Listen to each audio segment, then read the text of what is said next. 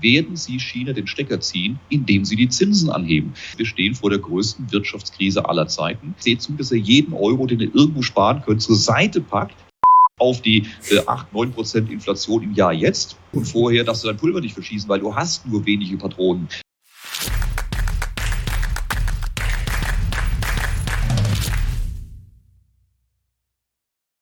Servus Leute und herzlich willkommen in einem brandneuen Video auf meinem Kanal. Mein Name ist Mario Lochner und ich bin heute zurück mit einem sehr spannenden Gast. Er ist bekannt geworden als Mr. Dax, ist mehrfacher Bestsellerautor, Chef von Cashkurs und er hat auch einen eigenen Fonds.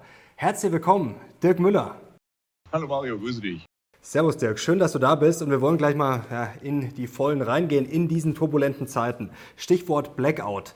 Ja, vor Jahren war das noch, ja, ne, wurde das gerne als düstere Spinnerei abgetan. Mittlerweile waren schon sehr viele davor, auch die Tagesschau, auch sehr viele Politiker. Ähm, hast du dich schon konkret vorbereitet?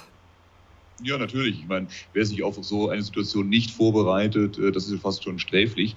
Äh, hoffentlich kommt es am Ende nicht. Wir brauchen die Vorbereitungen auch nicht. Aber äh, wenn man schon absehen kann, dass eine hohe Wahrscheinlichkeit für so etwas besteht, dann sollte man sich auch vorbereiten. Das gilt fürs Private natürlich, aber auch fürs Berufliche. Ich kann es mir nicht erlauben, dass ich hier längere Ausfälle habe. Und von daher haben wir also hier ein paar tausend Liter Flüssiggas vergraben und entsprechend auch ein Notstromaggregat dazu, das sich dann automatisch zuschaltet.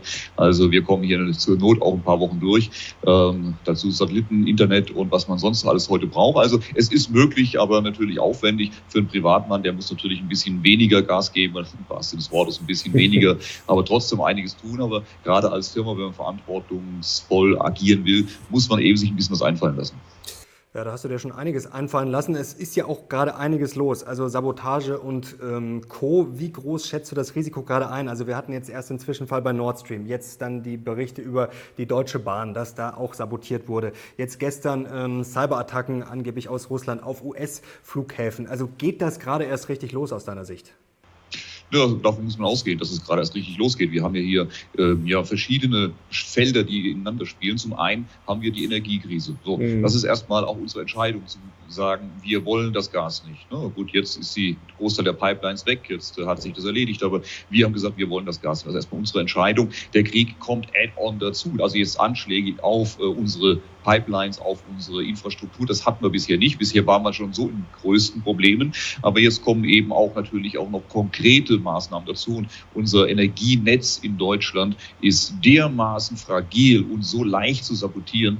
Äh, ich hatte neulich das Gespräch mit einem Spezialisten, der sagte, äh, gib mir zehn Leute und ein bisschen Kleingeld für den Baumarkt und äh, ich löse euch europaweit einen Blackout aus. Mhm. Ähm, also das ist, wer Fachkenntnis hat, für den ist es überhaupt kein Problem, hier in Deutschland und in Europa ähm, eine energiepolitische Katastrophe anzurichten. Und wir hatten die Probleme schon, als es ja nur auf der wirtschaftlichen, rein ähm, fachlichen Ebene ging, ähm, gar nicht mal um wirklich aggressive ähm, terroristische oder militärische äh, Aktionen, sondern schon allein auf ganz normalem Wege hatten wir schon die Probleme und konnten absehen, dass es ein harter Winter wird.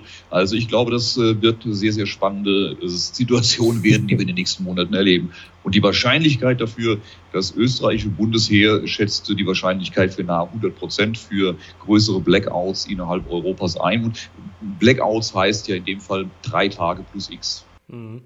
Über Deutschland, Europa wollen wir gleich noch genauer sprechen. Jetzt ganz kurz zum Stichwort Blackout. Da hast du ja auch was Spannendes geplant bei deinem Anlegerkongress bald am 29. Oktober. Vielleicht kannst du uns da ganz kurz updaten, was du davor hast. Ja, wir machen ja alljährlich unseren Anlegerkongress. Der musste Corona-bedingt leider ausfallen. Deshalb sind wir diesmal sicherheitshalber auch auf die virtuelle Variante gegangen. Und mhm. äh, da kann sich auch jeder mit aufklinken. Äh, das wird, glaube ich, sehr interessant werden. Einerseits natürlich ganz aktuell zu den Märkten. Wo stehen wir? Was kommt auf uns zu? Äh, wie sind die Zusammenhänge? Was ist für die Märkte zu erwarten? Wie kommt man hier bestmöglich durch? Aber eben auch darüber hinaus. Und da werden wir tatsächlich einen Spezialisten haben, der sich mit diesen Energiethemen extrem gut auskennt, der uns ausführlich ähm, informiert. A, wo kommen äh, überhaupt die Risiken her? Wie funktioniert unser Energienetz? Wie kommt es zu Lastschwankungen? Wie kommt es äh, zu möglichen Brownouts oder Blackouts? Mhm. Wo sind die Unterschiede? Äh, wie wahrscheinlich ist das? Was sind die Folgen von einem solchen Event? Und vor allem, was kann man selbst tun? Was muss man jetzt noch tun, um sich darauf vorzubereiten? Und da bleibt nicht mehr viel Zeit zu.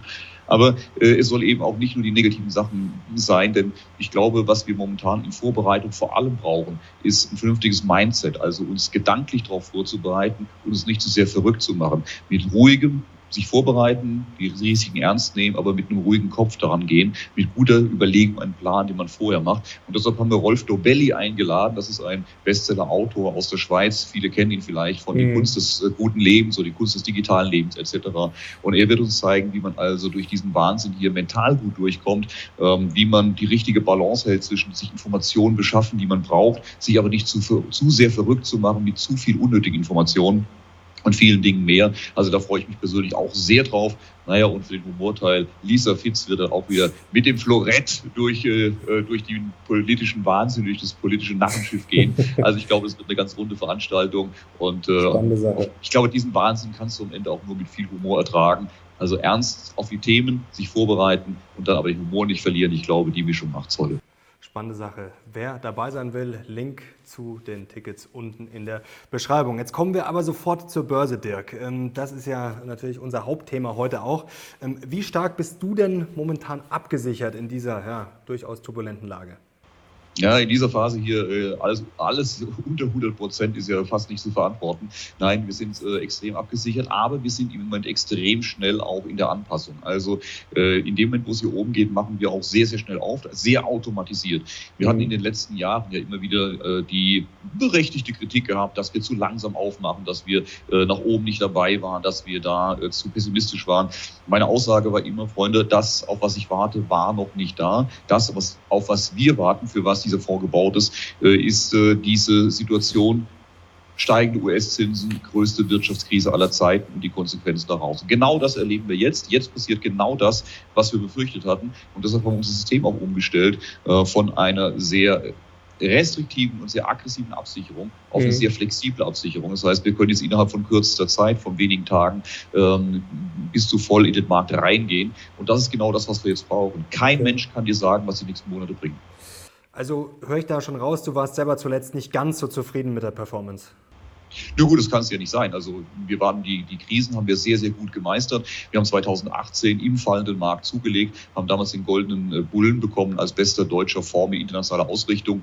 Ähm, wir haben in 2020 den Crash sehr gut gemeistert, mhm. auch da leicht zugelegt. Aber ganz klar, wir haben dann den Aufschwung nicht mitgemacht äh, und die Absicherung, diese, ähm, die wir damals genutzt haben, äh, die war für diese Zeit auch schwer zu handeln und von da haben wir sogar leicht verloren. Und dass man dafür natürlich Kritik bekommt, zu sagen, warte mal, der Markt fliegt ja nach oben weg, ihr seid nicht dabei, sondern bröselt sogar leicht runter. Das ist mehr als berechtigt, gar keine Frage. Mhm. War aber, wie gesagt, wir hatten gute Gründe, warum wir so entschieden haben. Auch wenn man sagen muss, im Rückblick hätte man vielleicht ein bisschen mhm. äh, aggressiver dran gehen müssen.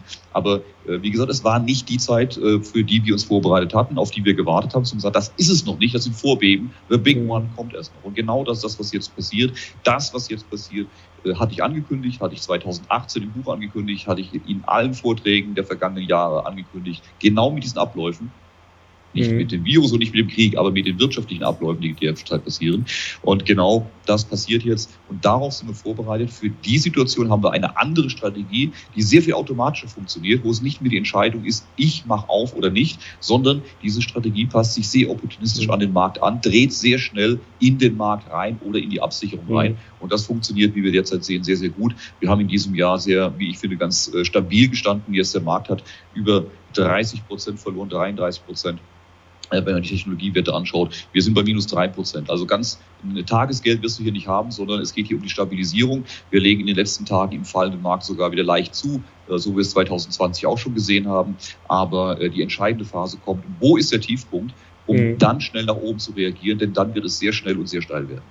Okay, jetzt muss ich nochmal ganz kurz kritisch nachfragen, bevor wir gleich zu The Big One kommen. Ich bin sehr gespannt auf äh, deine Einschätzung. Ich habe es mir extra nochmal angeschaut. Also ein bisschen Kritik muss ja sein, du hast ja selber schon äh, angedeutet. Ähm, weil im Corona-Crash, weiß ich noch, da haben wir damals ja gesprochen und da hat die Absicherung ja wirklich äh, super funktioniert. Da ist ja dein Fonds quasi oben rausgeschossen. Zuletzt, also was man sagen muss, klar, es ist in gewisser Weise deutlich stabiler als der Markt natürlich, aber trotzdem äh, Benchmark äh, seit Jahresbeginn ähm, ist zum Beispiel der MSCI World ähm, ja, besser gelaufen, also nicht seit Jahresbeginn, sondern seit einem Jahr ist der MSCI World besser und auch der MSCI World Value und auch seit Jahresbeginn ist sogar der MSCI World Value besser. Also das muss schon besser werden, oder?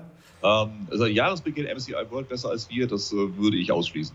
Das muss ich nochmal genau anschauen. Das kann, nicht, das kann nicht der Fall sein. Gut, dann ist vielleicht mit Euro-Dollar vielleicht die Verzerrung da noch drin. Kann ich dir sagen, wenn du das MSCI World anschaust, das kann ich sagen. Wie gesagt, S&P ist äh, minus 25 Prozent, äh, Nasdaq minus 30 Prozent, Nasdaq äh, die DAX ähnliche Größenordnung. Ich hole mir MSCI gleich nochmal raus, aber äh, wie gesagt, bei mir bei minus 3 Prozent seit Jahresanfang. Äh, sorry, nein, kann nicht sein. Okay, also aber Value-Aktien sind ja zuletzt schon gut gelaufen. Also gut, also das ist schon dann der Anspruch in Zukunft da äh, ja, besser zu sein.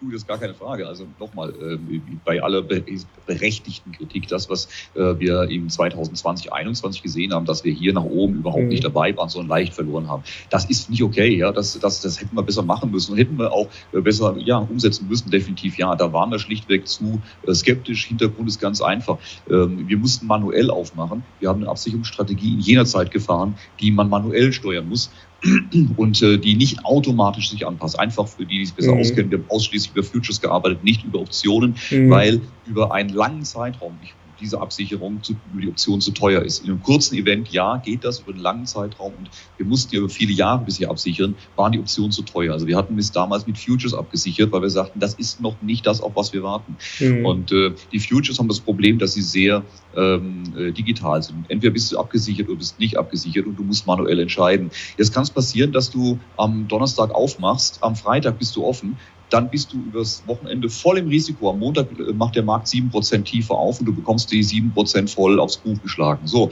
ähm, das war in der Zeit direkt nach dem Crash 2020 waren die Märkte nach oben gelaufen, aber unter sehr hohen Schwankungen, unter fünf, sechs, sieben Prozent am Tag hoch oder runter. Das heißt, da konnte ich schlichtweg nicht aufmachen, weil ich sage, a, das zieht erst nur nach einer Gegenbewegung aus und dazu extrem hohe Schwankungen, die mich dann über Nacht oder übers Wochenende einem großen Risiko aussetzen. Dann unter diesen Schwankungen ging es steil nach oben und dann mhm. haben wir nicht aufgemacht und gesagt, ey, jetzt ist so weit gelaufen, äh, wenn du jetzt hier am höchsten Punkt aufmachst, ja, das wäre ja saublöd. Nein, wäre es nicht gewesen. Im Nachgang wäre es genau richtig gewesen, irgendwann aufzumachen, egal wie hoch. Aber wir kamen schlichtweg nicht mehr in den mhm. Markt rein. Das ist das Problem der manuellen Entscheidung, wo machst du jetzt auf? Und deshalb auch ganz klar, und das war im Vorfeld in den letzten Jahren schon die Planung für diese Situation, auf eine Optionsabsicherung zu gehen, bei der nicht diese manuelle Entscheidung im Vordergrund steht, sondern die ganz automatisch, auch übers Wochenende, auch über Nacht, diese Anpassung automatisch mhm. vornimmt. Und äh, deshalb äh, sage ich, dass das, was wir in der Vergangenheit gesehen haben, nach unten stark, nach oben aber nicht dabei, diesmal nicht passiert, sondern nach unten stabil, ja, aber nach oben durchaus, okay. und zwar sehr schnell dabei, äh, die Kosten dafür tragen, beziehungsweise in der jetzigen Situation lassen die sich sogar äh, ganz gut verdienen. Mhm. Also Chapeau schon mal für die Selbstkritik, dass du sagst, das muss besser werden und dass ihr da auch was geändert habt. Also dann belassen wir es mal dabei. Jetzt ist, glaube ich, die spannende Frage, was, was viele sich da immer fragen. Also du hast ja auch da einiges auf die Mütze bekommen, durchaus, du hast ja gesagt, äh, berechtigte Kritik. Ähm, was die Leute vielleicht manchmal nicht so verstehen, wie du es gerade gesagt hast, wenn es dann runtergeht, das ist ja immer die Timing-Frage. Also in der Theorie ist es ja quasi immer, ja, ähm, da träumen wir alle davon, quasi wir gehen raus oder sichern ab und dann steigen wir unten wieder ein. Die Frage ist ja dann, ähm, wie treffe ich das? Und die Frage ist ja, wann gehe ich rein? Denn jetzt nehmen wir mal an, der Markt fällt jetzt nochmal um 20, 30 Prozent. Er kann ja auch um 50, 60, 70, 80 oder 90 fallen. Also das Problem ist ja nie, äh, das Problem ist ja, ich weiß ja nie, wann der Boden da ist. Und wie handelst du das?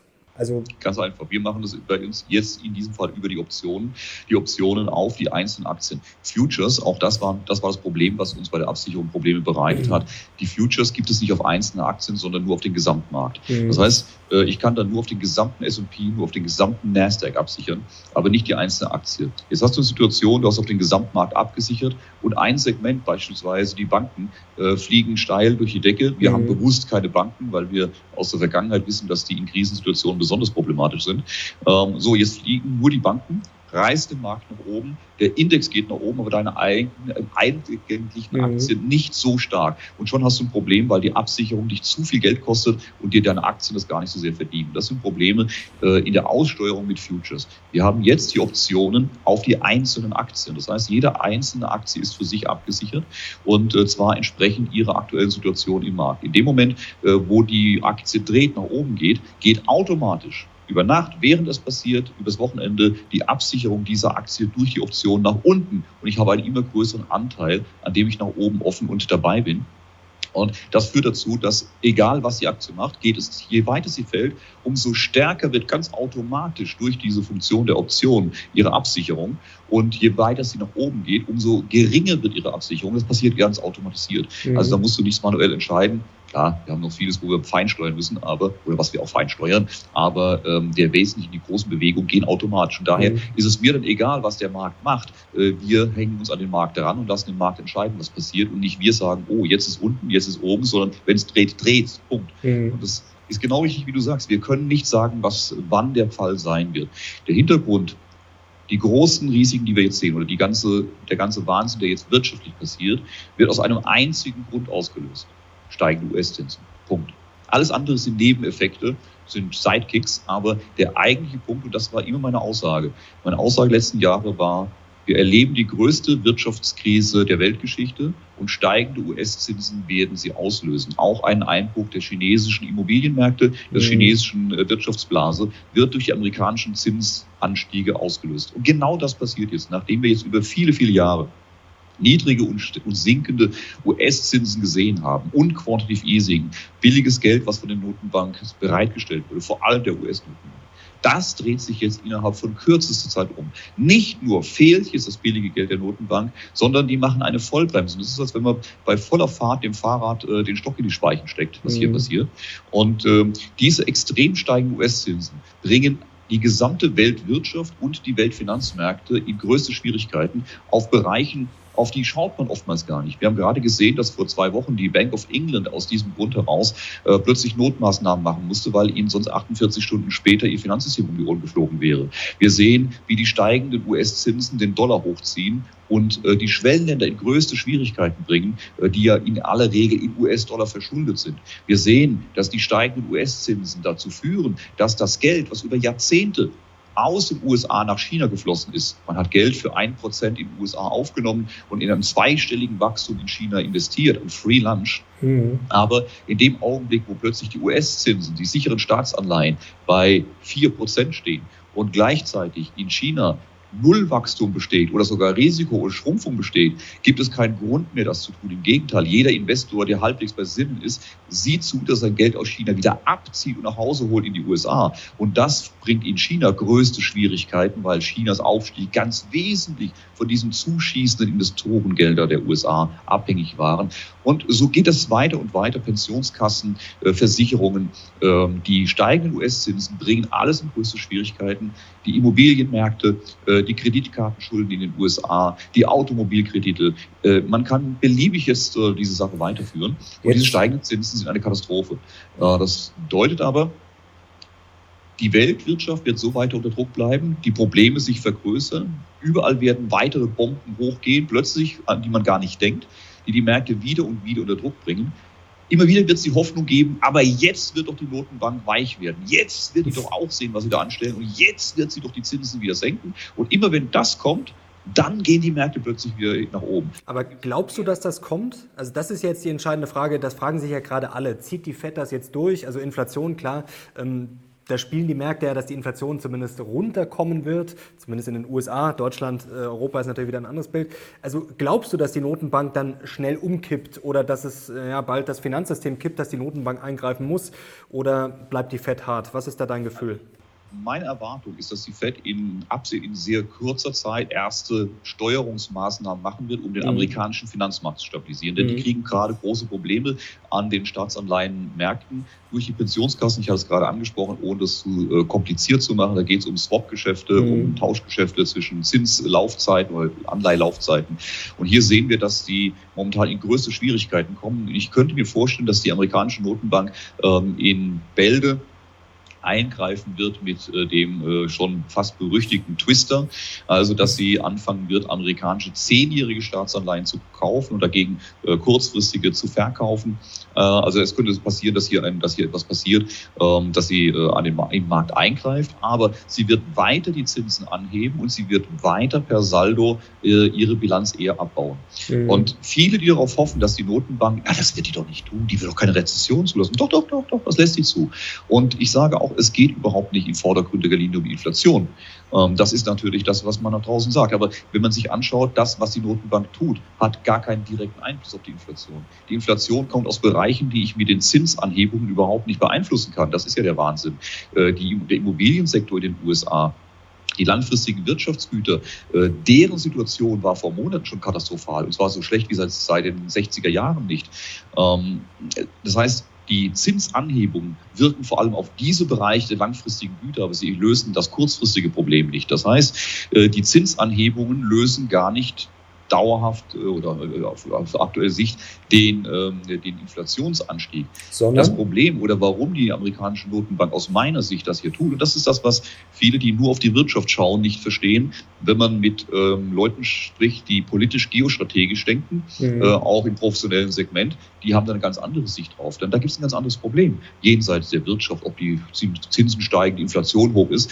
Ähm, wir haben China. Und China mhm. ist drauf und dran, Amerika die Weltherrschaft abzunehmen. Das haben die gesagt. Das werden wir tun. Wir sind so stark. Und viele haben ja gesagt, na, Amerikas Zeitalter ist fertig. Die Chinesen übernehmen jetzt. Jetzt kommt das, Amerika, das chinesische Zeitalter. Und meine Aussage der letzten Jahre war, unterschätzt mir die Amerikaner nicht. Die Amerikaner werden nicht so blöd sein, sich zuzuschauen, wie die Chinesen mal eben an ihnen vorbeiziehen und sagen, naja, haben wir 100 Jahre die Welt beherrscht, das dürfen die Chinesen auch mal, ist ja nur fair. Das wird nicht passieren. Also meine Aussage in den vergangenen Jahren war immer die gleiche. An irgendeinem Punkt, wo die Amerikaner es für geeignet erachten, werden sie China den Stecker ziehen, indem sie die Zinsen anheben. Das heißt, das, was ich früher gesagt habe, deckt sich mit dem, was jetzt passiert und nicht, weil das Hellsichtigkeit ist, sondern weil es der normale Ablauf ist den die Amerikaner im Übrigen in den 80er Jahren in Japan schon genauso durchgezogen haben. Das heißt, die haben gewartet, bis Chinas Blase am größten und am fragilsten ist. Die mhm. chinesische Immobilien- und Wirtschaftsblase war schon in dem vergangenen Jahr in größten Schwierigkeiten. Das war schon an seinem Kipppunkt. Und das war der ideale Zeitpunkt, um jetzt die Zinsen massiv nach oben zu ziehen und damit dieser chinesischen Blase zusätzlich die Luft abzusaugen.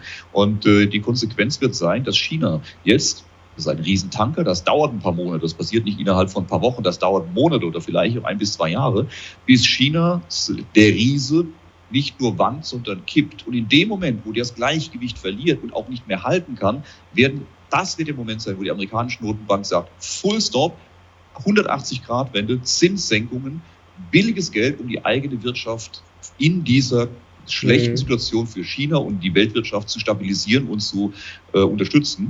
Und Amerikas Wirtschaft wird von dieser Situation brutal profitieren, so wie sie jetzt profitieren, von den hohen Energiepreisen in Europa. Wer profitiert? Die USA. Von den weltweiten äh, hohen Nahrungsmittelpreisen. Wer profitiert davon jetzt? Der große Lebensmittelexporteur, die USA. Äh, wenn in Deutschland die Lichter ausgehen, wo gehen die Unternehmen hin, die hier weggehen? In die USA etc. pp. Ähm, von dem Krieg in der Ukraine. Welche Rüstungsfirmen profitieren davon? Die amerikanischen egal was momentan passiert, die Amerikaner machen aus ihrer Sicht sehr, sehr vieles richtig. Darf man ihnen auch gar nicht vorwerfen. Die sind mhm. einfach sehr smart in dem, was sie tun. Äh, dass wir manchmal zu blöd sind oder einfach die Möglichkeiten nicht haben, kann man sich aussuchen. Aber die Amerikaner aus ihrer Sicht machen vieles richtig und das wird in den nächsten Monaten nicht anders sein. Das heißt, die amerikanische Notenbank wird die Zinsen erst dann senken, wenn Mission accomplished ist, nämlich das Problem China gelöst ist. Aber wie gesagt, wer nur auf die Wirtschaft schaut, der versteht das nicht. Das, das würden die nie machen. Da haben die doch selbst eine Rezession. Das ist doch nicht gut für die amerikanische Wirtschaft, aber man muss militärisch denken und sagen, in jedem Krieg weiß ich, dass ich Verluste erleiden werde. Ich wäge immer ab, welche Verluste habe ich auf der eigenen Seite, welche Gewinne erziele ich auf der anderen Seite und dann entscheide ich, was ich tue. Und in einer solchen Situation, wenn ich China als Konkurrent auf die nächsten Jahrzehnte ausschalten will, und mich an Position 1 halten will, dann ist mir das einen sehr hohen Preis wert. Und wenn man es geschickt aufzieht, kann man am Ende davon ja sogar sehr, sehr äh, vorteilhaft hervorgehen. Dann müsstest du ja eigentlich Short China sein und Long USA, oder? Wenn ich das jetzt sozusagen. Würde ich solche Geschäfte machen, dann wäre das genau der Fall. Ja, du könntest aber auch Short Europa sein und, äh, und Long USA. Hauptsache du bist Long USA. Äh, zumindest im Verhältnis zu den anderen, da hast du recht. Ja. Vielleicht kannst du noch mal ganz, ganz kurz, weil sich vielleicht manche Zuschauer fragen, was, warum sind denn jetzt die hohen US-Zinsen für die Chinesen so gefährlich? Vielleicht ganz kurz äh, das erklären, warum du da quasi, äh, warum du dieses Szenario ja, für so wahrscheinlich Ein ganz, ganz wesentlicher Punkt, den hatte ich vorhin schon angesprochen, dass äh, in den vergangenen Jahren hat man Geld aufgenommen für mhm. roundabout 1% Zinsen in den USA, hat das nach China transferiert, mhm. dort investiert, egal ob in Aktien, in Immobilien, in egal was. Äh, ich hatte zweistelliges Wachstum. 1% Zinsen zahle ich, zweistelligen Gewinn bekomme ich das ist ein Free Lunch, das ist ein super Geschäft, das mache ich. Mehr und mehr und mehr. Ich nehme Kredit auf rüber. Das ist ein ständiges Pumpen von Geld nach China. Dadurch geht in China eine Blase hoch. Klar, die Story war gut. Eine Milliarde Menschen wollen zu unserem Standard aufschließen. Äh, die können das auch. Äh, die haben die, die haben die Rahmenbedingungen dafür. Es stimmt da die ganze Story. Aber jede Story kannst du natürlich im Goldrausch auch zu hoch aufpumpen. Der mhm. Goldrausch in Alaska äh, war berechtigt, aber trotzdem ist dann, sind so viele Leute hingeströmt. So viel hat das Ding auch nicht hergegeben. Am Ende sind viele Pleite zurückgekommen. In einem Goldrausch wie in China unglaublich viele Glücksritter werden angezogen, ganz viele investieren, dort eine Riesenblase entsteht und äh, egal in was ich investiert habe, wie wir alle kennen die Geschichten von Geisterstädten, von Autobahnen, die ins Nirgendwo führen. Klar, auch viele tolle Sachen, die funktionieren, aber unglaublich viel Wildwuchs viel Korruption, ähm, Vetternwirtschaft. Also das ist ein Wahnsinn, wenn man da hinter die Kulissen schaut in China. Aber in einem Boom, wenn alle nur diesen Schneeball sehen, dieses Schneeballsystem sehen, funktioniert alles. Aber klar, irgendwann muss sich das bereinigen und irgendwann ist diese Blase so groß, dass gar nicht mehr so viel Geld nachschieben kann, dass mhm. die weiter in dem Tempo wächst. Also fängt sie an, langsamer zu wachsen oder irgendwann stillzustehen. Nur dann sagt jeder, warum soll ich da noch Geld hinschießen? Ich nehme hier für ein Prozent auf, habe da kein Wachstum mehr, das macht keinen Sinn mehr. Erst recht nicht, wenn jetzt die Amerikaner die Zinsen anheben und sagen, hier kostet es sich nicht ein Prozent, sondern fünf Prozent und da drüben hast du immer noch kein Wachstum ja, dann mache ich da Verlust, wenn ich das weiter tun würde. Und ich muss im Gegenteil das, was ich die letzten 30 Jahre getan habe, das Geld wieder zurückholen, dort verkaufen, wieder zurückholen. Wenn ich dort aber verkaufe in China, gehen dort die Preise runter, die Immobilienpreise kommen weiter unter Druck, die Aktienkurse kommen weiter unter Druck, die Beteiligungen. So, das heißt, Chinas Wirtschaft kommt massiv unter Druck. Ähm, das hat natürlich innenpolitische Auswirkungen, das hat Revolutionspotenzial. Was kann China also dagegen tun? Die sagen, oh, Moment mal, wir müssen was gegen machen. Ja, Sie könnten die Binnenwirtschaft stärken. Mhm. Dazu müssten Sie aber bei sich die Zinsen senken, um die Binnenkonjunktur hochzufahren. Wenn Sie aber die Zinsen senken, dann wird Ihre heimische Währung noch schwächer und es wird noch schneller Kapital nach Amerika zurückgeführt, weil die Zinsen ja noch niedriger sind in China und während sie in den USA steigen. Das heißt, dieses Abziehen von Kapital wird noch, noch schneller passieren, in der Hoffnung, dass man damit genug Pulver schafft, um im Inland die Konjunktur hochzuziehen. Mhm. Ob das gelingt, vollkommen offen. Man kann natürlich versuchen, Kapital Kapitalverkehrskontrollen zu errichten. Okay, es darf niemand mehr Geld außer Landes bringen, wird aber dazu führen, dass erst recht auch keiner mehr Geld nach China bringen wird. Also man macht sich diese Tür auch zu. Also es gibt verschiedene Möglichkeiten. Oder China sagt, wir müssen unsere Währung stabilisieren und wir müssen das Geld aus dem Ausland wieder anziehen. Dann müssen wir die Zinsen anheben damit die Währung stabilisiert wird, damit wieder Geld aus Amerika bekommt. Wir müssen noch höher anziehen als die Amerikaner. Ja, aber damit wirke ich natürlich meine Baukonjunktur brutalst ab, die eh schon am Kippen ist. Kurzum, mhm. China hat ein Problem. Wobei man sagen muss. Wir sind in einer, Zwick, wir in einer Zwickmühle, mhm. aus der sie momentan nicht sauber raus. Wobei man sagen muss, China hat sich ja jetzt vielleicht ja auch in gewisser Weise gezwungenermaßen zumindest schon auf diesen Pfad begeben, sich ein bisschen unabhängiger von der Welt zu machen. Ähm, sind dann am Ende vielleicht sogar wir die noch größeren Verlierer, weil wir müssen ja oder wir verkaufen ja sehr viel nach China. Wenn die weniger kaufen würden, dann, äh, ja gut, Autobauer und bei uns könnte ein Problemchen sein, oder? Das ist ein ganz großes Problem. Während Amerika durchaus in der Lage ist, China zu kippen, selbst mhm. natürlich auch Schäden dadurch zu erleiden, aber das auch ganz wesentlich kompensieren kann, ne, weil sie ganz andere Möglichkeiten haben, ihre eigene Wirtschaft zu unterstützen. Europa hat genau das nicht. Wir sind doppelt der Mops. Die Amerikaner sagen sich, Moment mal, das, was wir an Unterstützung brauchen, ziehen wir auch aus Europa ab. Wenn wir jetzt sehen, dass äh, wir hohe Energiepreise haben. In Amerika kosten sie nur ein Fünftel, ein Achtel, ein Zehntel äh, der, Gas, das, der Gaspreis von dem, was wir hier bezahlen, dann ist das nichts anderes als eine massive Unterstützung der amerikanischen Wirtschaft. Wenn ein Düngemittelhersteller wie Mosaik in Nordamerika mit einem Fünftel des Gaspreises operiert wie, äh, mhm. wie Düngemittelhersteller in Europa, dann ist das eine massive Unterstützung der amerikanischen Wirtschaft. Das heißt, man kann sagen, die Probleme, die man momentan erzeugt, um China zu kippen, das refinanziert man sich durch äh, die Europäer, wenn man so möchte. Dort holt man sich das Geld, äh, was man braucht, um die amerikanische Wirtschaft zu stützen. Ja, mit auch der Krieg in Europa führt dazu, dass eine massive Unterstützung für die amerikanische Rüstungsindustrie ist. Also alles, was hier passiert, man, man holt hier momentan massive wirtschaftliche Unterstützung aus Europa und sagt, ihr zahlt jetzt äh, für das, was wir jetzt an Ressourcen brauchen, um China äh, in Schwierigkeiten zu bringen, China zu kippen. Ähm, also die Amerikaner können sich sehr, sehr gut äh, schützen, weitestgehend. Die werden auch große Probleme bekommen, aber längst nicht so große Probleme wie wir in Europa mhm. oder wie in China. Aber wie du richtig sagst, die Europäer sind richtig der Mops, weil wir sind zwischen Tür und Angel gefangen. Wie wird denn jetzt dieser Big One aus deiner Sicht ablaufen? Also was ist jetzt so dein äh, Fahrplan dafür? Denn ähm, die Frage ist, wird es jetzt ein Salami-Crash? Du hast gesagt, die Notenbank wird bald eingreifen müssen. Die Briten mussten jetzt schon wieder, also vor kurzem und jetzt nochmal am Anleihenmarkt, also das ist jetzt quasi so ein Dauerbrenner, intervenieren. Ähm, Credit Suisse und Co., die Berichte ähm, haben wir auch alle mitbekommen. Also da gibt es natürlich schon Anzeichen, dass alles so ein bisschen wackelt und dass diese hohen Zinsanstiege ja durchaus äh, nicht so leicht zu verdauen sind fürs äh, Finanzsystem. Also wie wird das kommen? Glaubst du, das wird eher so ein Salami-Crash oder wird es einfach ein klassischer Bärenmarkt mit den Rallyes zwischendurch? Ähm, wie, stellst du, wie stellst du das ungefähr vor? Also wir haben im Moment, wenn du die, die Märkte übereinander legst, haben wir eine sehr große Deckung zu dem, was wir ähm, 2000 gesehen, äh, 2008 gesehen haben. Mhm, wir haben einen sehr stimmt, äh, ähnlichen Abverlauf ähm, von der Indexbewegung, aber das kann man selten sagen, ja, das ist genau wie damals. Äh, es hängt alles davon ab, was die amerikanische Notenbank macht, da hast du recht. Und das ist sehr, sehr schwer einzuschätzen. Die Finanzmärkte, mh, die großen Bankhäuser, die gehen davon aus, dass wir im Frühjahr eine Terminal Rate haben von etwa 4,3, 4,5 Prozent. Mhm. Also das ist der, der höchste Zinssatz, den die amerikanische amerikanischen Notenbank äh, erreichen wird im Frühjahr bei, sagen wir mal, viereinhalb Prozent. Ähm, ganz klar ist, und das ist einfache Börsenmathematik. Das hat jetzt nichts irgendwie mit, mit, mit, äh, mit, mit High Sophisticated zu tun. Wenn ich auf eine amerikanische zehnjährige Staatsanleihe viereinhalb Prozent bekomme oder fünfjährige Staatsanleihe viereinhalb Prozent bekomme, sicher, hm? weil die gehen nicht pleite, die können ja jederzeit ihr, ihre Geld drucken, um ihre Anleihen zu bezahlen. Ich habe viereinhalb Prozent sicher.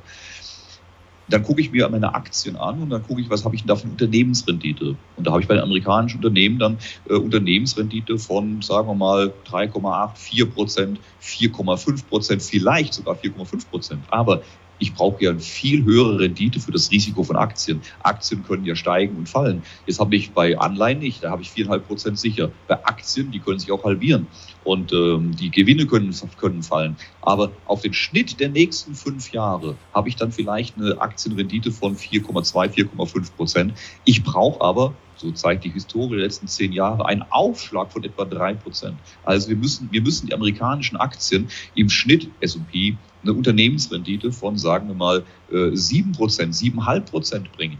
Ja, da sind wir weit von entfernt.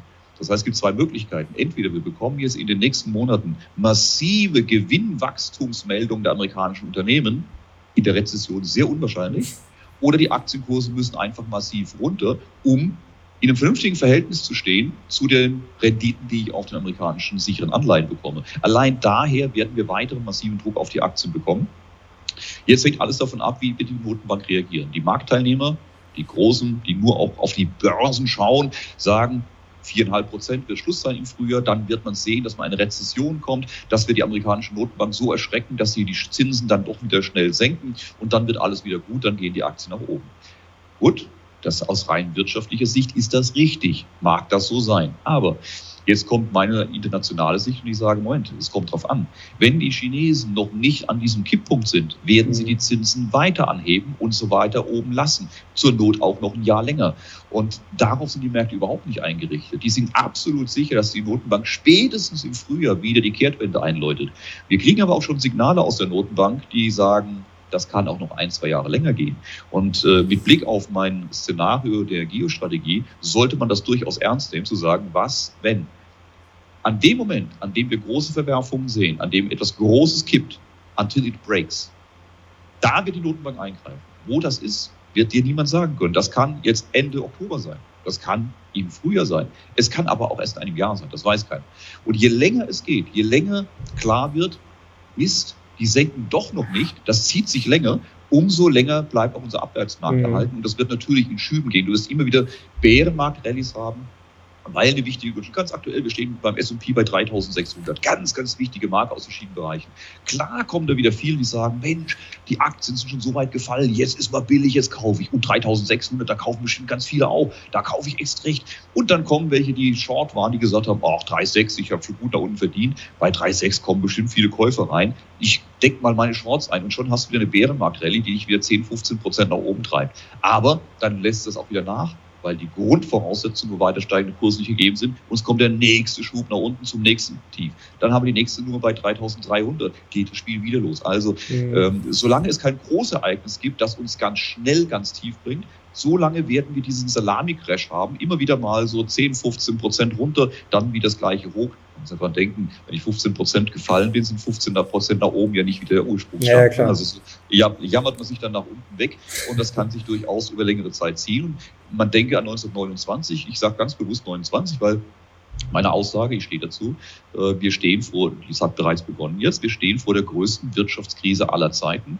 1929 ähm, war es auf die westliche Welt beschränkt. Da war China und Co. davon gar nicht betroffen. Deshalb sage ich, es wird diesmal die größte Wirtschaftskrise aller Zeiten, weil sie zum ersten Mal weltweit gleichzeitig stattfindet und eine Dimension, wie sie noch nicht da war. Das heißt nicht, dass wir hier, äh, dass die Leute hungernd und bettelnd äh, in Berlin durch die Straßen ziehen. Wird, man kann heute nichts mehr ausschließen, wenn man Habeck, äh, wenn man Habeck zuhört, aber wer weiß.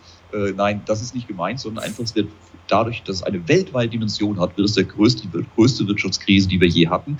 Und äh, diese wird sukzessive weitergehen. Äh, je länger es geht, je länger es anhält, umso tiefer wird diese Situation gehen. So, äh, über Habeck reden wir gleich noch. Da interessiert mich natürlich auch deine Meinung noch. Da hast du sicherlich äh, was Pointiertes noch zu sagen. Ganz kurz noch zu den 1929 zurück. Und ja. der 1929 darf man nicht vergessen, da war dieser Crash ja auch nicht innerhalb von wenigen Monaten durch, mhm. sondern da ging es mehrere Jahre. Es ging von 19 28, 29 Jahreswechsel bis 1931, 32 runter. Äh, also zwei, drei Jahre, wo wir diesen Crash hatten. Nicht, man denkt immer nur an diesen schwarzen Tag von 1929, diesen schwarzen Freitag, aber das war nur ein Element in ganz vielen äh, Bewegungen nach unten, immer wieder mal mit Aufwärtsbewegungen. Am Ende ging es über zwei, drei Jahre die Abwärtsbewegung. 2000, der 2000er Crash, Dotcom-Blase, hat auch erst 2002, 2003 äh, sein Ende gefunden. Also die Annahme, dass das immer nach wenigen Monaten vorbei ist und dann sofort wieder auf alte Höchststände geht, ist natürlich gefährlich. Und vor allem, das darf mancher nicht vergessen. Man hört in den letzten Jahren immer wieder, das ist doch kein Problem, dann fällt es halt mal ein bisschen, das ist sofort wieder auf den Höchstständen. 2020 hatten wir das brutal gesehen. Da haben wir drunter gelitten, massiver Einbruch und innerhalb von wenigen Monaten waren wir auf neuen Höchstständen. Und da mhm. sagt jeder, der erst Jugend dabei ist und sagt, ist doch ganz einfach, das musst du nur aussitzen. Ein paar Monate später hast du wieder Gewinn. Nein, bei einem Großereignis hast du genau das nicht. Das hatten wir gesehen 1929. Bei diesem Großereignis von den Tiefständen aus hat es über 30 Jahre gedauert, bis die ehemaligen Höchststände wieder erreicht waren. Und 1989, als die Amerikaner die gleiche Nummer in Japan durchgezogen haben wie jetzt mit China, äh, damals äh, der, war der Markt so stark eingebrochen, da haben die sich bis heute nicht von erholt. Also die haben nie wieder diese Rückstände gesehen. Man darf also nicht davon ausgehen, es wird immer gut gehen. Mhm. Meist ja, aber bei einem Großereignis eben nicht mehr. Jetzt sind wir aber beim Problem, Dirk. Du hast gerade selber schon äh, angesprochen. Wir haben ja der, im Corona-Crash gesprochen. Ähm, da sah es ja auch nicht gut aus. Jetzt hat zum Beispiel Andreas Beck vor kurzem war auf meinem Kanal, hat gesagt, so jetzt er kauft jetzt, er geht jetzt quasi in der Krise. Wir haben ja schon eine Krise. Das ist ja normalerweise dann zumindest mal ein Punkt, wo man über das Einsteigen äh, nachdenken kann. Ed Jadeni hat gesagt, für Panikverkäufe kürzlich ist es zu spät. Herr Bernecker hat gesagt, es wird genau wieder so kommen wie im Corona-Crash. Jetzt vielleicht nicht so schnell, aber eine Erholung. Ähm, also man kann ja nicht ausschließen, äh, dass es wieder so läuft, oder? Absolut, Mario. Das ist genau ähm, meine Aussage. In dem Augenblick, wo die Notenbank weich wird, zuckt, dreht, das kann schon sein, bevor China tatsächlich in den Schlagzeilen ist. Mhm. Wenn die merken, okay, wir haben diesen Punkt erreicht, wo der Riese ins Wanken kommt, der ist noch gar nicht aufgefallen, der ist noch gar nicht hingeschlagen, der wankt aber so, dass er sich nicht mehr wird stabilisieren können. Mhm. Das reicht ja schon ich kann nicht sagen, wann der Zeitpunkt ist, wann die amerikanische Notenbank sagt, jetzt reicht's. Das kann über Nacht kommen, das kann in wenigen Wochen sein, dass sie sagen, wir senken die Zinsen. Full stop. Hat man 2018 auch gesehen. Da haben die mhm. plötzlich eine Kehrtwende hingelegt. Das ist aus welchen Gründen auch immer jederzeit möglich. Deshalb ja, wenn das passiert, in dem Augenblick, und das war, du hast nach dem Szenario vorhin gefragt, die Erwartung ist, die werden die Zinsen weiter anheben, bis eben das Ereignis äh, so weit ist, wie sie es möchten. Und dann werden sie die Zinsen sehr schnell wieder senken und die Gegenrichtung eintreten. Was passiert denn dann? dann wirst du eine Explosion der Preise nach oben haben, und zwar in kürzester Zeit. Es wird innerhalb von ganz kurzer Zeit, wenige Tage, 20, 30, 40 Prozent hochgehen. Äh, die Märkte, was wir jetzt sehen, ist ein, ich habe das immer beschrieben, als Geysir-Szenario. Du siehst, mhm. in der Vergangenheit hatten wir gesehen, wo eine Blase sich langsam aufwölbt. Die Asset-Preisblase wurde immer höher, immer höher. Dann mit, der, mit der, dem Zinsanstieg der Notenbank USA bricht diese Blase in sich zusammen. Die Preise, das Wasser äh, stürzt nach unten rein. Die Herdplatte ist aus, die Notenbank hat sie ausgeschaltet. Und in dem Moment, wo die Notenbank die Gasflamme wieder aufmacht, schießt dieses heiße Wasser explosionsartig nach oben. Und dann kriegst du explodierende Preise. Also wir werden dann eine sehr viel stärkere Inflation sehen. Wir werden eine Assetpreisinflation sehen. Und ich befürchte, dass das, was wir dann sehen, eine Hyperinflation, nicht hyper galoppierende Inflation mhm. sein wird. Ob es hyper wird, das ist. Äh, Hyper wäre ab 50 Prozent. Genau, aber galoppierende ja. Inflation, wo wir wirklich sehr, sehr starke zweistellige Inflation sehen. Es kann auch zu einer Hyperinflation werden, wenn es äh, unkontrolliert wird. Äh, das kann niemand sagen. Aber ich erwarte, in dem Moment, wo die Notenbanken das Gas wieder einschalten, erwarte ich äh, eine galoppierende Inflation. Und was passiert dazwischen? In dem, was jetzt passiert, je länger es andauert, umso mehr Menschen, Anleger, Pensionskassen müssen verkaufen, müssen alles verkaufen, was sie da haben, weil es immer tiefer geht, weil ihre Risk-Controller sagen, ihr müsst verkaufen, ihr habt zu viel Risiko, ihr habt äh, Margin Calls, ähm, ich muss meine Rechnung bezahlen, ich kann die Gasrechnung nicht bezahlen, also muss ich vielleicht von meinem Bitcoin-Konto was abräumen, ich muss Edelmetalle mhm. verkaufen, muss Aktien verkaufen.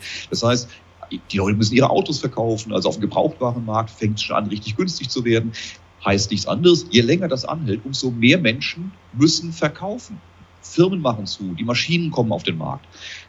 Das bedeutet aber auch, für den, der Geld hat, der viele tiefe Taschen hat, je tiefer es geht, umso mehr kann der einsammeln. Das heißt, wir werden jetzt im Rahmen dessen, was passiert, eine massive Verteilung von Wirtschaftsgütern von vielen auf mhm. sehr wenige sehen. Und das ist, je länger es anhält, je tiefer es geht, umso dramatischer wird diese Veränderung sein.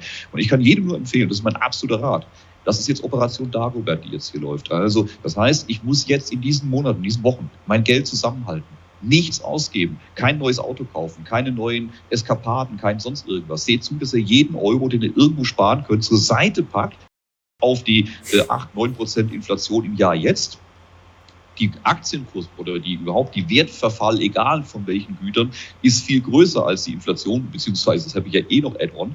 Aber es kommt der Moment, an dem die Notenbank wieder das Gas einschaltet. Und dieser kurze Moment, das wird ein verdammt enges Zeitfenster von vielleicht wenigen Tagen sein. In denen muss ich das, was ich habe, all in investieren. Wenn Leute sagen, Wernicke und Co. Ich schätze die Menschen sehr, sind extrem gute Analysten und, und, und, und, und mhm. äh, Spezialisten. Und äh, möglicherweise hat er recht. Er sagt, Mensch, den Tiefpunkt erreicht man eh nicht, fangt schon mal an, kauft doch schon mal, ist doch billig. Ja, ich bekomme jetzt Aktien zu Preisen, die hätte ich mir in den letzten zehn Jahren nicht vorstellen können. Unternehmensbewertungen, Qualcomm und so weiter mit Free Cashflow-Renditen von etwa zehn Prozent äh, im Schnitt auf die nächsten fünf Jahre. Das sind, das sind äh, Bewertungen, da hätte ich mir die letzten Jahre, ich Hosianna gestehen, wow, her damit. Ja, eBay 10% äh, Free Cashflow-Rendite auf die nächsten fünf Jahre. Aber du weißt eben nicht, wie tief es noch fallen kann. Mhm. Und in einer solchen Situation ich, heute müssen wir mit allem aufpassen, politisch korrekt war ich noch nie. Du musst warten, bis du das Weiß im Auge des Indianers siehst äh, und vorher darfst du dein Pulver nicht verschießen, weil du hast nur wenige Patronen. Da darfst du nicht zu früh schießen, weil sonst äh, überrennt dich der Indianer und du darfst auch nicht zu spät schießen, sonst überrennt er dich auch. Also ähm, du musst genau den richtigen Moment abpassen und das wird die große Herausforderung sein. Ähm, wie du richtig sagst, wir sehen es bei 3600 im S&P. Wir können auch noch auf 3000 fallen, vielleicht auch auf 2000. Kein Mensch weiß das. Wir können aber auch von 3600, 3500 aus plötzlich äh, den Geysir sehen und sehen, stehen plötzlich bei 5000 oder 10.000, weil plötzlich alles reinrennt in die Märkte und keines investiert, jeder muss sein Geld loswerden und äh, die Preise fliegen weg. Das heißt, extrem enges Zeitfenster. Meine Strategie, wir setzen es in Fonds um.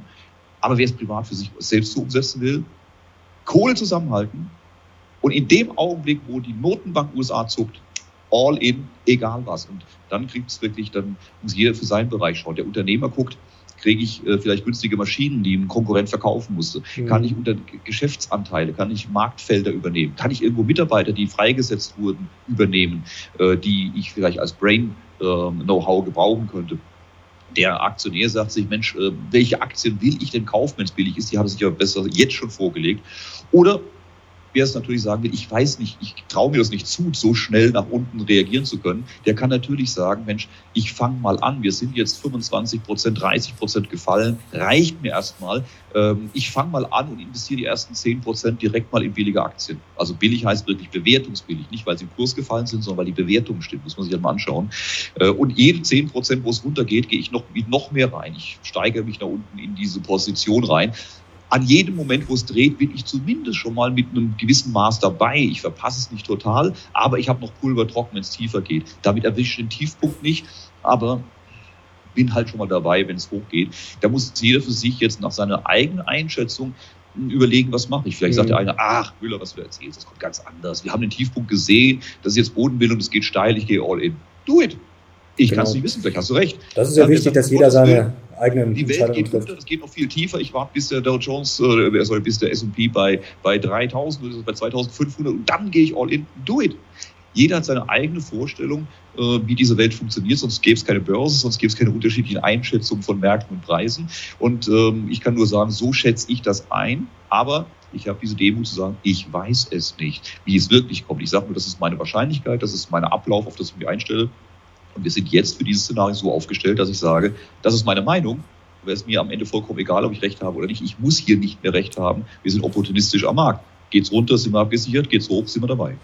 Du hast gerade schon Qualcomm angesprochen. Ähm, jetzt äh, wird natürlich oft über deine Absicherung und Co. berichtet, aber du hast natürlich auch viele Aktien äh, in deinem Fonds. Äh, ich habe es mir natürlich rausgelassen aktuell. Ähm, auch natürlich sehr viele interessante Sachen. Es ist schon Amerika-lastig. Da zeigt sich, glaube ich, auch deine Anlagestrategie. Was mir aufgefallen ist, du hast auch einige Chip-Aktien. Nvidia zum Beispiel, AMD. Ist das nicht ein Risiko, wenn es jetzt mit der Rezession richtig äh, dahin geht, wenn Verkaufsverbote von äh, den USA nach China und Co. Also wie wählst du deine Aktien gerade aus?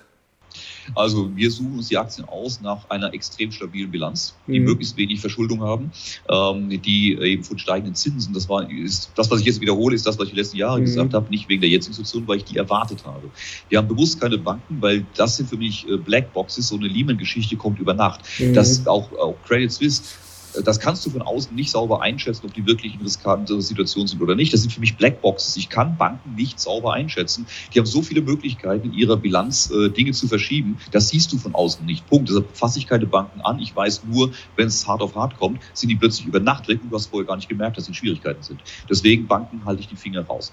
Ähm, wir haben Unternehmen aus dem Industriebereich, ähm, aus allen möglichen Bereichen, gucken uns an, wer ist stabil, hat die letzten zehn Jahre ein richtig geiles Geschäftsmodell, mit dem die permanent Ertrag und Gewinn machen, mit ganz, ganz wenigen Problemen. Ich brauche ein Management in diesen Unternehmen, die bewiesen haben, dass sie sauber arbeiten können, auch in Krisensituationen sich schnell anpassen können, äh, dass sie wenig Drawdowns haben, wenige Rückgänge in ihrem Geschäftsmodell haben, dass sie sehr kontinuierlich äh, ihr Wachstum gestalten, dass sie A, B noch ähm, gute Zukunftsaussichten haben. Also kein totes Pferd, das keinen mehr interessiert, sondern die durchaus noch, ähm, noch Themen für die nächsten Jahre haben die gleichzeitig eine sehr, sehr starke Marktmacht haben und äh, viele Rahmenbedingungen selbst setzen können und nicht so abhängig sind von dem, was außen passiert. Einfach ausgedrückt, ein Goldminenunternehmen wird immer abhängig vom weltweiten Goldmarkt und von mhm. Ölpreisen sein. Das können sie überhaupt nicht beeinflussen.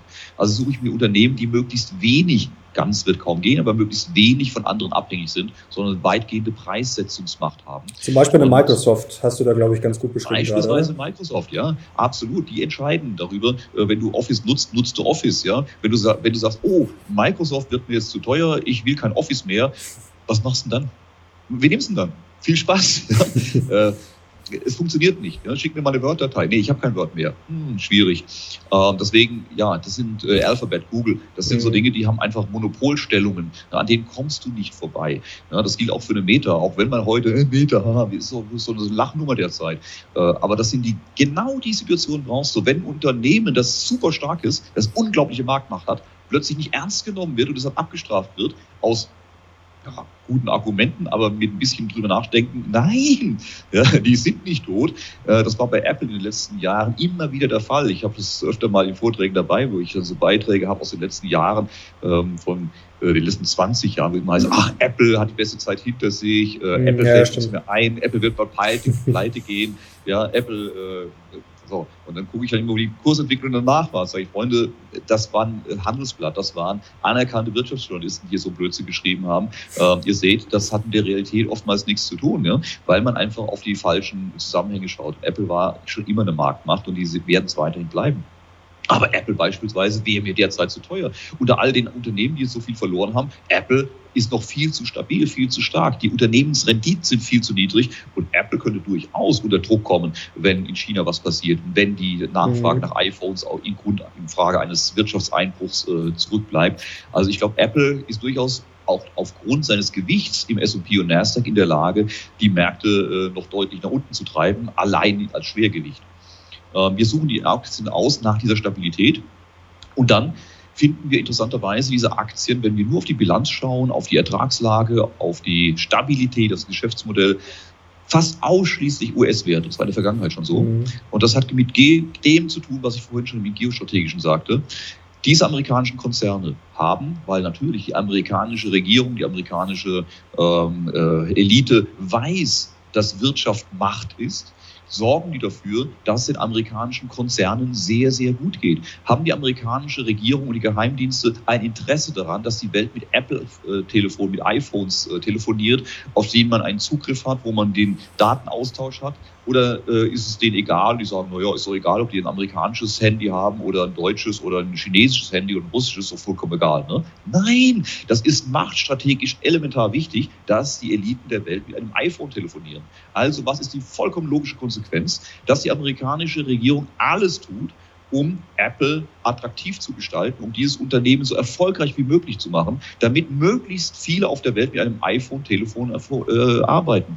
Und dann ist es ein No-Brainer, dass Apple es unglaublich leicht hat, Geschäft zu machen, wenn die Gesetze in seinem Mutterland immer wieder in seinem Interesse verändert werden, wenn die Gesetze äh, oder auch die Steuern in seinem Interesse verändert werden, dass sie möglichst stark sind, dass wenn andere Länder ihm Probleme bereiten, die Regierung kommt und diese Probleme aus dem Weg räumt, also den amerikanischen, gerade den strategisch wichtigen Konzernen, ist ein solcher heißer Rückenwind unter, äh, unter, den, unter dem Gefieder, der den anderen als eiskalter Sturm entgegenkommt. Das, die Folge ist, dass in allen wichtigen Branchen die amerikanischen Konzerne schlichtweg die besten Voraussetzungen haben und dadurch auch äh, die besten Bilanzen haben. Und das wird in den nächsten Jahren, wie wir ganz aktuell sehen, nicht schlechter werden. Und das ist die Konsequenz, warum wir uns auf diesen amerikanischen Markt konzentrieren. Ad 1, weil die Zahlen es hergeben. Zu Ad 2, weil die logische geostrategische Betrachtung das untermauert, warum diese mhm. Zahlen so gut sind und auch nicht absehen lässt, dass demnächst, es sei denn, es sagt jemand, Müller, du hast vollkommen Unsinn, was du erzählst. Amerika hat fertig, bei allem, was jetzt passiert. China wird trotzdem in den nächsten drei, vier Jahren die Nummer eins sein oder an denen vorbeiziehen. Die lassen sich da nicht unterkriegen. Dann kann man sagen, oh, dann ist vielleicht auch ein chinesisches Unternehmen da oben dabei. Aber offen gestanden, ich traue den chinesischen Unternehmensbilanzen genauso wenig wie den offiziellen chinesischen Wirtschaftsdaten nicht weiter, als ich eine Frühlingsrolle spucken kann. Die Vergangenheit hat das leider immer wieder bewiesen, dass diese Skepsis berechtigt ist. Und deshalb, ich bleibe bei meinen amerikanischen Werten, auch wenn ich die nicht unbedingt aus gesellschaftlichen Gründen oftmals überhaupt nicht mag, ganz im Gegenteil. Und das ist, muss ich ehrlich sagen, ein Zwiespalt, mit dem ich mir immer schwerer tue. Äh, diese Überwachung durch die amerikanischen Konzerne, äh, die Macht, die davon ausgeübt wird, auch uns als Bürger ausgeübt wird. Und gleichzeitig ähm, ist es die einzige Möglichkeit, bei denen zu investieren, weil alles andere wirtschaftlich nicht funktioniert. Das ist ein Zwiespalt, mit dem ich mir immer schwerer tue, offen gestanden. Ja. Jetzt kommen wir langsam zum Ende. Zwei, drei Fragen habe ich aber noch. Äh, Berichtssaison geht ja bald los. Ähm, du hast gerade die Bilanzen angesprochen. Glaubst du, wir sehen da jetzt schon einiges? Es gibt ja, die einen Stimmen sagen, ach, da ist jetzt schon viel eingepreist. Die Frage ist auch, ob sich es jetzt schon zeigt im dritten Quartal oder vielleicht dann erst in den nächsten zwei, drei Quartalen. Ähm, noch sind wir ja nicht mitten in der Rezession vielleicht. Oder sagst du, oh, ähm, bist du eher im Camp, die Leute sagen, oh, da, das wird der größte Absturz, äh, äh, weil da einfach noch gar nichts eingepreist ist, weil da so viel nach unten korrigiert wird. Was glaubst du, kommt da auf uns zu? Das ist auch ein ganz wesentlicher Aspekt, äh, von dem auch äh, viele ähm, renommierte Bankhäuser ausgehen und sagen, äh, ja, also das brauchen wir noch. Ne? Also wir haben noch nicht genug Gewinnrevision, das mhm. ist noch nicht eingepreist, das wird erst in den nächsten Quartalen kommen. Viele haben es auch schon für Q3 erwartet, dass da war noch nicht viel passiert. Also man erwartet durchaus, ähm, dass da in den, in den nächsten Quartalsmeldungen mehr Negatives kommt, mehr Gewinnrevision, mehr Gewinnwarnung kommt. Vereinzelt haben wir das ja schon, aber noch nicht in dem Umfang, wie man es eigentlich erwarten müsste. Und erst wenn diese Gewinnrevisionen durchgelaufen sind und in der Folge, weil immer wenn eine Gewinnwarnung kommt, geht eine Aktie sofort um 10, 15, 20 Prozent runter. Ne? Da geht es so bann, bann, bann. Mhm. Und je mehr Gewinnwarnungen kommen, umso mehr drückt das natürlich dann auf die Märkte, ist vollkommen klar. Erst wenn das durch ist, sagen viele, dann ist aus rein wirtschaftlicher Sicht der Boden und dann von da aus kann es dann hochgehen. Möglich, wie gesagt, es spielen so viele Dinge hier mit rein. Wir hatten vorhin sehr, sehr lange über die FED gesprochen, über die geostrategischen Zusammenhänge gesprochen. Wir haben jetzt noch gar nicht darüber gesprochen, dass sich äh, der Ukraine-Konflikt mit hoher Wahrscheinlichkeit weiter eskaliert und äh, weiter eine ganz andere Dimension annimmt, die wir uns vielleicht äh, gar nicht äh, vorstellen können bisher für Europa. Was das dann wieder zumindest für die europäischen Märkte bedeutet, mhm. ist auch klar nicht unbedingt für die amerikanischen, interessanterweise auch hier wieder, ähm, was das für die Weltwirtschaft bedeutet, äh, wenn es hier zu einer weiteren Eskalation kommt, auch für das China. Was heißt das denn, wenn China kippt? Was heißt das dann wieder für Lieferketten und so weiter? Also da ist unglaublich viel Pulver noch drin, aber, und hier ist der wichtige Punkt der Erkenntnis, bei allen negativen Dingen, die man sieht, es kann morgen früh anders sein. Wir kommen morgen früh rein, wir beide, und in den Schlagzeilen steht, neuer Notenbankchef, die amerikanische Notenbank hat überraschend heute Nacht äh, die Zinsen um ein Prozent gesenkt und was weiß ich was. Mhm. was China stabilisiert sich, die Börsen explodieren um was weiß ich wie viel Prozent. Äh, Putin tritt zurück, wird, inner, wird gestürzt, mhm. äh, der Krieg wird beendet, es kommt zu Verhandlungen äh, und plötzlich hast du eine andere Welt. Vollkommen klar, das ist möglich und dann ist eine andere Welt. Wir müssen sagen, über all das, was wir in den vergangenen 50 Minuten gesprochen haben, das ist auf Grundlage dessen, was jetzt auf dem Tisch ist, was jetzt realistisch absehbar ist, das spinnen wir weiter und dann kommt das Ergebnis raus. Aber sobald es eine neue wesentliche Entwicklung gibt, die da nicht vorgesehen ist, müssen wir sofort neu denken. Vollkommen klar. Was ist deine Befürchtung für die Ukraine? Du hast es gerade schon angedeutet, dass du da nicht ganz so optimistisch bist. Also sollte es nicht tatsächlich zu einem, äh, zu einem ähm, innerrussischen Machtkampf kommen, den mhm. Putin verliert, äh, glaube ich, befürchte ich, dass wir eine sehr, sehr massive Veränderung der Situation bekommen ähm, und das weit über die Ukraine hinausgehen wird. Ähm, das ist aber jetzt reine Geostrategie und das hat, äh, das habe ich am Anfang des Konfliktes schon gesagt. Wir hatten 2014, erinnere ich mich, eine Diskussionsrunde bei der Montagsgesellschaft in Frankfurt äh, mit einem Professor aus St. Petersburg, der eingeflogen war, einem Professor aus den USA, Willy Wimmer, meiner Wenigkeit. Und damals, 2014, das war unmittelbar nach dem Maidan, haben wir mhm. gesagt, das, was hier passiert, ist ein absoluter Wahnsinn. Das, was hier passiert, läuft perspektivisch wie auf Schienen auf einen direkten militärischen Konflikt zwischen Russland und der NATO raus. Nicht jetzt, aber in den kommenden Jahren. Das ist genau das, was jetzt passiert. So, und ähm, die, die Russen haben der NATO und den USA Ende letzten Jahres im Dezember einen einen, einen Vertrag vorgelegt. Das, da haben sie ihr Ziel definiert, was sie jetzt erreichen wollen. Das äh, hat irgendwie kaum Beachtung gefunden, wurde aber, könnte man, ich weiß nicht, man es immer noch auf den russischen Seiten abrufen, Regierungsseiten. Und da heißt es ganz klar, Rückzug der Amerikaner auf die, der amerikanischen Truppen auf die Positionen äh, vor 1997, also die NATO-Osterweiterung, zumindest was amerikanische Truppen angeht, zurückziehen. Polen, ähm, die baltischen Staaten, Ukraine dürfen der NATO oder dürfen äh, in der NATO bleiben, Ukraine nicht, sondern angeschlossen bleiben, dürfen verteidigt werden, falls wir sie angreifen. Aber wir wollen hier kein Aufmarschgebiet der Amerikaner. Wir wollen hier diesen Sicherheitskorridor von der Ostsee bis zum Schwarzen Meer an damit kein Aufmarsch stattfinden kann, der dann innerhalb von wenigen Stunden in Moskau ist, im Rahmen einer Militärübung beispielsweise. So, dass das nicht, dass das die westliche Seite nicht akzeptiert, war vollkommen klar. Können die auch gar nicht akzeptieren, kann die NATO nicht akzeptieren. Also kam es da nicht zustande. Aber das war das Ziel, was Russland hat. Anzunehmen, dass Russland diesen Konflikt vom Zaun bricht, mit all den negativen Folgen für Russland, die wir jetzt ja schon sehen, die auch absehbar waren, die sind ja nicht bescheuert, die wissen ja, was auf sie zukommt, nur um die Krim zu halten, die sie vorher auch schon hatten, nur um hier ein paar kleine Gebiete in der Ostukraine zu sichern, über die sie vorher auch schon im Wesentlichen Kontrolle hatten, das ist naiv anzunehmen. Das ist der Vorläufer am Ende geht es ihnen darum, um diesen Korridor, Sicherheitskorridor zu schaffen, von der Ostsee äh, bis, zum Schwarzen, äh, bis zum Schwarzen Meer. Und dieser Korridor beinhaltet die baltischen Staaten, beinhaltet die Ukraine, Moldawien und über Polen wird zu diskutieren sein. Das heißt, für Russland muss das Ziel sein, die amerikanischen Basen aus diesen Staaten zurückzudrücken. Freiwillig werden die es nicht tun. Die Russen werden die nächsten zwei Jahre weiter alles unternehmen, inzwischen militärisch. Sie müssen keine Rücksicht mehr nehmen, bis dieses Ziel erreicht ist. Und das Ansonsten würde es, hätte es überhaupt keinen Sinn gemacht, diesen Krieg zu starten. Also ist ein weit, man muss, wie hat einer so schön gesagt, man muss äh, so etwas vom Ende her denken und nicht vom Anfang her, sozusagen, mhm. wer will denn welches Ziel erreichen, wer wird denn wo aufhören, was ist denn eine mögliche Verhandlungsbasis? und deshalb befürchte ich, dass allein aus dieser geostrategischen Notwendigkeit für die Russen äh, das noch sehr lange weitergehen wird und anzunehmen. Wir können die so mal eben ähm, mit so einem Stellvertreterkrieg äh, in die Knie zwingen. Ich glaube, aus Propaganda westlicher, Propaganda westlicher äh, äh Durchhaltesicht natürlich äh, gern gesehen, aber ich glaube, es entspricht nicht den wirklichen Kräfteverhältnissen äh, zwischen den Truppen, die derzeit vor Ort sind. Mhm. Deswegen, ich glaube, ich befürchte, wir werden noch eine sehr, sehr starke weitere Eskalation sehen und bei all dem geostrategischen Geschwätz darf man eins nicht vergessen, es geht um Menschen. Da sterben jeden Tag Menschen. Ja, es sind tausende Menschen, die da gerade sterben. Und das Ganze für was? Am Ende für geostrategische Interessen wie seit Jahrhunderten. Also übrigens ein Grund mehr, warum ich nie Rüstungsaktien kaufe. Weil wenn du Rüstungsaktien hast, dann kannst du gar nicht als sich insgeheim darüber freuen, wenn irgendwo Panzerrücken oder Bomben fallen, weil das dein Depot nach oben treibt. Und in die Zwickmühle will ich überhaupt nicht kommen, deshalb habe ich die nicht. Ist auch durchaus verständlich, glaube ich, kann jeder nachvollziehen, wenn man darauf äh, verzichtet.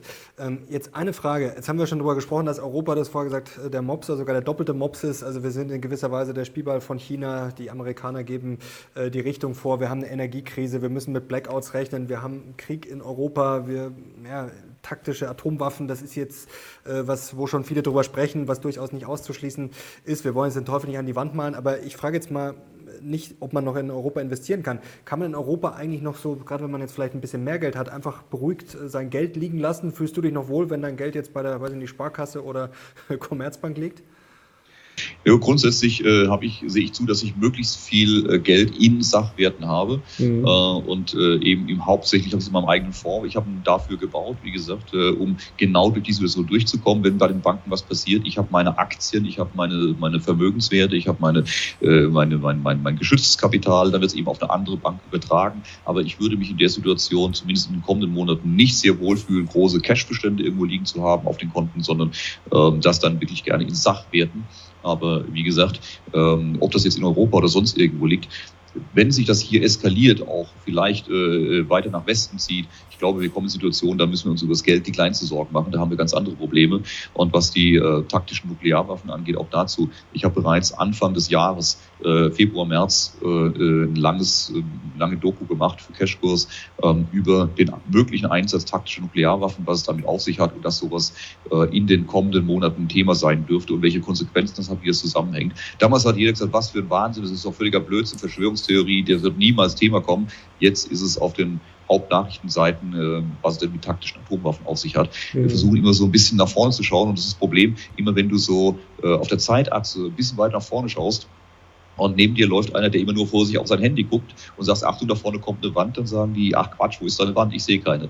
Ja, und dann bist du immer der Verschwörungstheoretiker und äh, der, der äh, da irgendwas erzählt. Äh, aber die Verschwörungstheorie von heute ist äh, die allgemeine Kenntnis von morgen. Und deswegen ja, wir müssen uns auf Situationen einstellen, glaube ich, die wir momentan noch gar nicht so äh, ernst nehmen in der Hoffnung, dass es gar nicht so schlimm kommt. Wie sagte Commander Janeway von der Enterprise, äh, nee, von der Voyager war das, ne? Die sagte, rechne mit dem Schlimmsten und hoffe das Beste. Das ist fast schon ein perfektes Schlusswort. Jetzt wollen wir noch positiv rausgehen, Dirk. Ähm, wie können wir denn jetzt die Lage, jetzt haben wir vorher über Habeck schon gesprochen, ich glaube, wir haben uns jetzt die letzten Wochen und Monate alle schon über die Politiker ausgekotzt. Jetzt wollen wir gar nicht mehr lästern, jetzt wollen wir einmal sagen, was können wir denn machen? Wie können wir den Energiekrieg, wie es Herr Lindner jetzt gesagt hat, die Energiekrise, wie auch immer, ja, wie können wir die vielleicht kurzfristig, kurzfristig wir werden sie nicht äh, auflösen können, aber was, was können wir tun? Wie kommen wir vielleicht doch schneller als befürchtet aus der ganzen, da sage ich jetzt mal, ist es ja, braucht man ja nicht schön reden, raus? Mario, die Frage stellt sich nicht, wie wir da rauskommen. Da gäbe es ganz einfache oder sehr einfache Möglichkeiten, wenn man es politisch wollte. Die haben wir in den letzten Monaten nicht hoch und runter diskutiert, ja, vom, von der Zuschaltung der Atomkraftwerke, äh, von äh, bis es möglich war, Öffnung von, von, von Nord Stream 2 und viele andere Themen mehr. Also wenn man es politisch wollte, könnte man es tun. Ähm, ich möchte das anders beantworten. Wir regen uns immer über die Entscheidungen von Politikern auf. Ah, oh, was für ein Scheiß, was für ein Schwachsinn, das völlig schwachsinnige Entscheidungen, die wir treffen ich möchte dem entgegenhalten, gehe davon aus, je höher die Handlungsebene ist, umso mehr musst du davon ausgehen, dass jede Entscheidung, die getroffen wird, sehr, sehr gut überlegt und abgestimmt ist. Da passieren Fehler, da passiert mal eine Fehlentscheidung. Aber die Masse der Entscheidungen ist absolut auf ein Ziel ausgerichtet. Wenn wir diese Entscheidungen als schwachsinnig wahrnehmen, dann mag das daran liegen, dass wir das falsche Ziel unterstellen. In der Bibel heißt es schön, an ihren Taten sollt ihr sie erkennen. Vielleicht muss man nur am Horizont das Ziel so weit verschieben, bis es mit der Masse der Entscheidungen übereinstimmt. Dann mag dir nicht gefallen, wo dieses Ziel steht. Aber du hast eine Ahnung, wo die Reise hingeht. Und dann geht es am Ende nicht darum, was könnten wir tun, sondern die Frage ist, was wollen die tun? Was ist denn ihr eigentliches Ziel? Und wenn ich mir so die Artikel, die Berichte, die Aussagen, die Interviews, äh, die Vorträge äh, der handelnden Personen der letzten Jahre anschaue, Energie muss viel teurer werden. Wir müssen unbedingt weg von dieser Energie. Ähm, wir müssen Europa zusammenführen. Äh, wir müssen ein politisches Europa schaffen. Ähm, wir brauchen viel, viel teure Energiekosten und ähm, wir müssen weniger Ressourcen verbrauchen, wir müssen unbedingt vom Konsum runter. Ähm, wie sollte das gehen, wenn wir sagen, wir wollen Milliarden Menschen auf der Welt und wir verbrauchen drei oder sieben Erden, suchst dir raus. Äh, wenn man sagt, wir müssen weniger Ressourcen verbrauchen, das kann ich mit Sonntagsreden machen. Ja, oder ich nehme den Menschen die Ressourcen, damit sie überhaupt noch konsumieren können. Ja, äh, wer viel Geld ausgibt, nichts mehr auf dem Konto hat, der macht keine Fernreise, der isst auch weniger Fleisch und macht auch andere Dinge weniger. Also gehen wir davon aus, dass mit dem, was hier passiert, nicht jeder bitterlich weint und sagt, das ist ganz schlimm, was hier passiert, sondern der eine oder andere durchaus sagt, ist doch eigentlich gar nicht so schlecht. Und wenn Deutschland mal industriell und wirtschaftlich auf dem Niveau von Frankreich ist, dann gibt es auch keine Diskussion mehr über ein vereinigtes Europa und wir zahlen nicht für die Franzosen und Italiener, sondern fragen wir vielleicht, ob die Spanier für uns was übrig hätten, übertrieben gesagt. Aber ähm, je näher wir aneinander kommen wirtschaftlich, umso einfacher ist es äh, dann auch den nächsten Schritt einer europäischen politischen Einigung zu gehen. Also auch aus dieser Sicht heraus ist nicht jeder böse darum, wenn Deutschland ein bisschen zurückkommt in seine Wirtschaftsleistung. Also die Frage ist, natürlich kann man das als Politiker nicht sagen, Freunde, wir machen das mal extra hier. Äh, natürlich ist alles ganz schlimm und der Putin ist schuld und alles kann keiner was dafür. Aber ganz, ganz kurze Nachfrage, ist aber schon eine steile These. Also es kann doch eigentlich auch kein Politiker jetzt Interesse haben, äh, sich hinzustellen, wenn er es jetzt äh, runterwirtschaftet, oder? Kann jetzt auch nicht im Interesse von Scholz und Co. sein. Ich sage nicht, dass sie es absichtlich runterwirtschaften, aber ich sage es an dem, was passiert, durchaus ein Interesse besteht oder durchaus man sagt, Mensch, es ist eigentlich gar nicht so schlimm, was passiert. Ja? Äh, da ist jetzt nicht, dass man Krokodilstränen drüber weint, sondern sagt, ja, eigentlich unsere Long Run für das, was wir eigentlich brauchen, ist das gar nicht so verkehrt. Ob das als der Scholz oder Habeck spielt gar keine Rolle, aber ob, ob die das sagen, ja, das würden wir gerne verhindern, wenn es ginge. Aber äh, es gibt viele Leute in Thinktanks, die sagen, Mensch, das ist so, was hier passiert, ist doch gar nicht so verkehrt. Eigentlich kommt es doch unserem Ziel sehr, sehr nahe. Deswegen ähm, immer die Frage, welche Interessen wägt man gegeneinander ab, welche Ziele hat man eigentlich wirklich und ähm, dann auch die Frage, warum macht man dies oder jenes nicht? Ja? Warum schalten wir die Atomkraftwerke nicht einfach an, wenn das doch das Problem ist? Und das ist die Frage, ja. Das äh, fragen Nord sich, glaube ich, viele. 2, Nord Stream 1 und 2, ich habe das nie verstanden. Aus dem Nord Stream, aus der Leitung 1, die kommen alle aus dem gleichen Gasfeld in Russland, teilen sich dort, läuft auf zwei Röhren nach Deutschland. Aus der einen Pipeline nehmen wir das Gas gerne und gern noch mehr. Aus der anderen Röhre, die direkt neben dran liegt, aus dem gleichen Gasfeld kommt, da nehmen wir es auf gar keinen Fall. Ähm, dann verzichten wir lieber ganz drauf. Äh, aus dem einen kommt gutes russisches Gas, aus dem anderen kommt böses russisches Gas. Das nehmen wir auf gar keinen Fall. Dann nehmen wir es doch lieber von den, von den Menschenrechtsfreunden äh, am Persischen Golf. Ähm, es ist alles so, ich sag mal, wenn man es in der Logik betrachtet, schwer nachvollziehbar. Aus der strategischen, geostrategischen Sichtweise äh, sehr viel logischer. Aber wie gesagt, wenn man dieses Ziel am Horizont verschiebt, und das beantwortet deine, deine Skepsis gerade, dann mag einem nicht gefallen, wo dieses Ziel steht. Aber man muss sagen, Moment mal, das, was ihr entscheidet, läuft auf dieses Ziel hinaus. Also entweder habt ihr dieses Ziel, dann müsst ihr sagen, um Gottes Willen, das kann doch nicht wahr sein. Oder sie treffen wirklich so viele schlechte und falsche Entscheidungen. In beiden Fällen müsste man hinterfragen, was sie da eigentlich tun. Dirk, dann wollen wir hoffen, dass unsere Interessen vielleicht doch in den kommenden Wochen noch ein bisschen mehr ja, getroffen werden oder berücksichtigt werden. Danke dir. Danke, Mario. Und wenn es euch gefallen hat, dann gerne Daumen nach oben, auch wenn ihr Dirk wieder sehen wollt. Danke euch fürs Zuschauen. Danke dir, Dirk. Alles Gute. Wir sind jetzt raus. Ciao.